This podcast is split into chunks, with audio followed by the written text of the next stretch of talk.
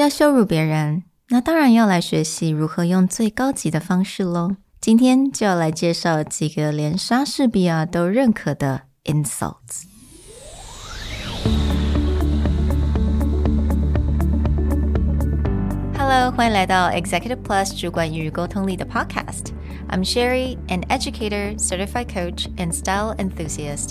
我相信专业有效的沟通是语言跟逻辑的完美结合。And I'm Nick, a startup consultant, corporate trainer, and late night gaming junkie. I believe great communication requires the right mindset and solid frameworks. 我们希望带给大家职场英语的技能、跨文化沟通技巧与其他能帮助您成为出色领导者的工具。Join us each week as we share our experience, research, and methodologies to take your communication and language skills from good to great.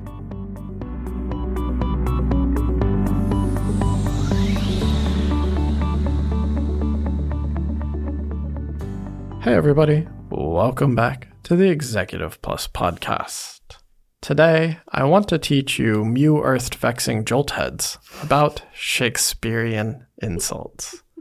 Now, for the most part, we found a fun list of Shakespearean insults and a few interesting links about how you can generate them. Mm. As a whole, not something that is incredibly easy or useful, but there are some of these words that actually still show up today. Mm. So we thought, in light of our theme on movies and entertainment, we would do a very light-hearted episode on how to understand Shakespearean insults, mm-hmm. but more specifically, highlight a few things that come from Shakespeare but are still used quite often today. Mm.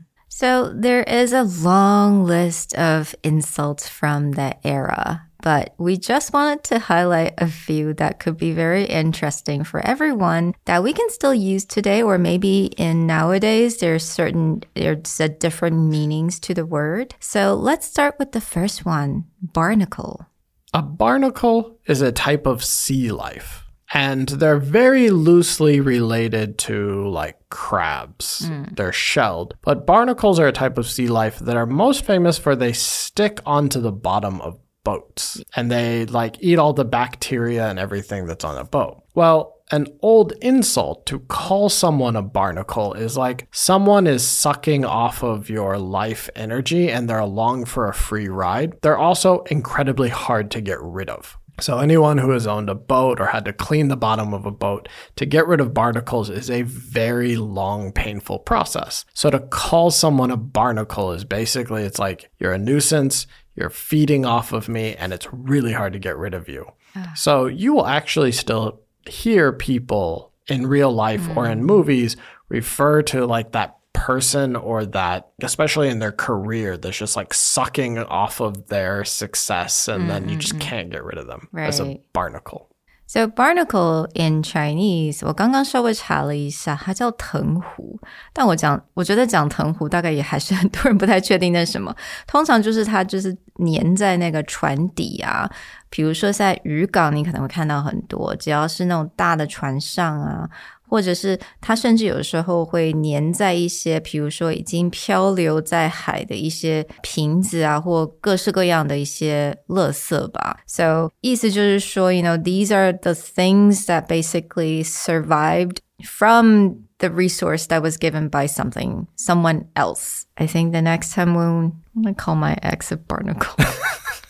A great use of this word is if you don't want to use like a modern insult that is too difficult on the yeah. ears that starts with a B or it's like a terrible person. Mm-hmm. would say it's a coworker or a family member. A way that you can describe them is they are just a life sucking barnacle. Be like, sir, you're the barnacle of my life.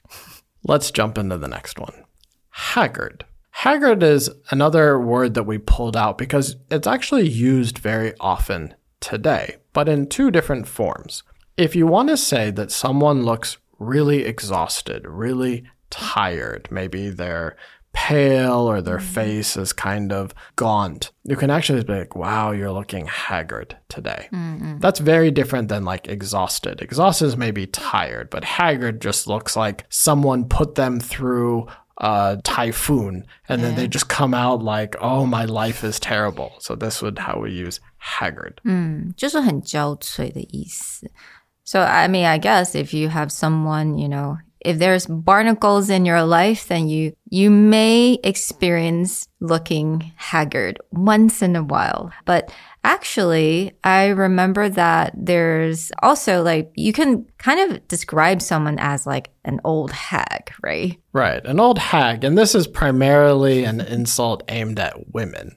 But if you can just think of like an old, person whose like clothes are not very well kept, they don't keep like their hair or nails or nothing about them looks clean or nice, then we'll call someone a hag. Usually when we're talking about like you old hag, it's like almost describing someone as a witch. Yeah，中文很好笑，叫丑陋的老太婆。 Why are there so many insults for women? you know what? Shakespeare was not a very nice person when it came to describing women. So you'll actually find, including our next word, that most of his insults are aimed towards women. Now, mm. there's a rumor that he was gay, but then it's just a whole lot of there. But yeah, to be very honest, like what you'll see is a lot of male characters when yeah. they're berating women characters. There's a lot of words for that.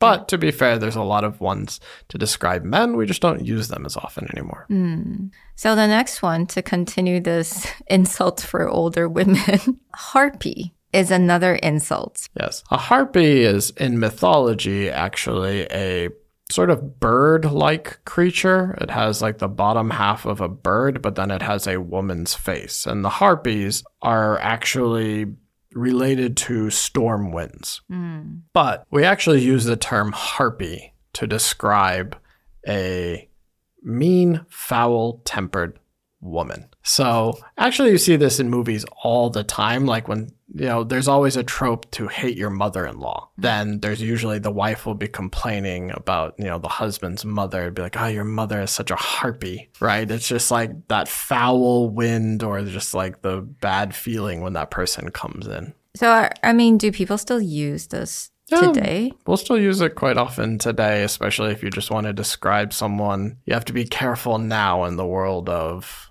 you know, Me Too, etc. Mm. But a lot of times, like if there's a particularly loud or mm. bossy or a female mm. in like a movie or in someone's life who just like will not stop talking and it's usually very negative things, you call them a harpy. Now we call them Karen. Yes. So, oh, that's a good example. It's like a, the how the modern day usage of Karen, you can just replace that with harpy. Same uh, idea. All right. Awesome. Not that I love all these insults for women, but we need to modernize these terms. Now, the next one, I thought it was pretty interesting, is the word baggage. Okay, everyone knows baggage, right? 行李。但是我也知道说，我们现在用法有的说，诶，我们有很多 emotional baggage, right? 也就是可能你有很多有些人有些经验，那他可能已经造成一些创伤吧。So a lot of times, like people would bring baggage into their new relationship from their old relationship, right? But actually, when I looked it up, I'm like, why is this an insult? Again, it's supposed to insult women, specifically for prostitute. Call someone like petty baggage or just, it's like a very negative term. One thing that Shakespeare does quite often is he takes very common everyday objects and he finds a very, I'll say, lewd mm. or not a very nice way to describe them. So in the case of baggage, there's two things. One, you use it when you need it and then you just toss it aside. So that's one indication of, again, it's an insult because it's like something I use when I need it, but then, you know, I just throw it in a storage closet. So it's not a very valuable thing. But the other way that it describes baggage is because you place something in it when you need it. So you'll actually find in a lot of Shakespearean plays, a lot of the insults, it doesn't seem like an insult mm. until you break apart his indication of how that word is getting used. And then you're like, oh, that's kind of gross. Yeah. He's not a very nice guy, gotta say. I mean, is there any term specifically aimed at male? I mean, there are a lot of words that we use from Shakespearean loggerheaded or jolt head, which is usually aimed at someone who's like dumb. But in Shakespearean plays, you'll actually find that role is always played by a man. Mm. So you always have what we call a fool in a mm. play. Mm. In modern movies, you also have this character. It's usually some kind of comic relief. They're not very smart, but maybe they're good looking. Uh-huh. But that fool character, all the insult words to describe them are usually described at men. You'll actually find that even though Shakespeare insults women a lot, he doesn't typically treat women as dumb. Mm. Most of the women are maybe clever or conniving or don't always have very good intentions. But it's usually men that if you get all these insults about someone's intelligence, it's usually ah. directed at men. Interesting. So he thinks men are stupid, women are conniving. That would be a very simple way of indicating how ah. his feelings of that work. This is such a happy episode. Well, we don't hope that you go out and use a lot of insults, but we'll leave a, a few links below, including a list of Shakespearean insults, a very fun Shakespearean insult generator created mm-hmm. by the Hawaii Public Library. Even looking through the list or through some of these links, you'll find that a lot of these insults or words are still used today. Or, as we pointed out with the case of like a Karen versus a Harpy, we do have a modern twist on them, but sort of the way we insult people comes out. The one thing I say you can do is if you don't want to use a typical curse word or foul language, let's say around your children, maybe you can mix it up with some Shakespearean bad words that, you know, 99% of people are not going to know what they really are. I hope you join us next time. Bye. Bye.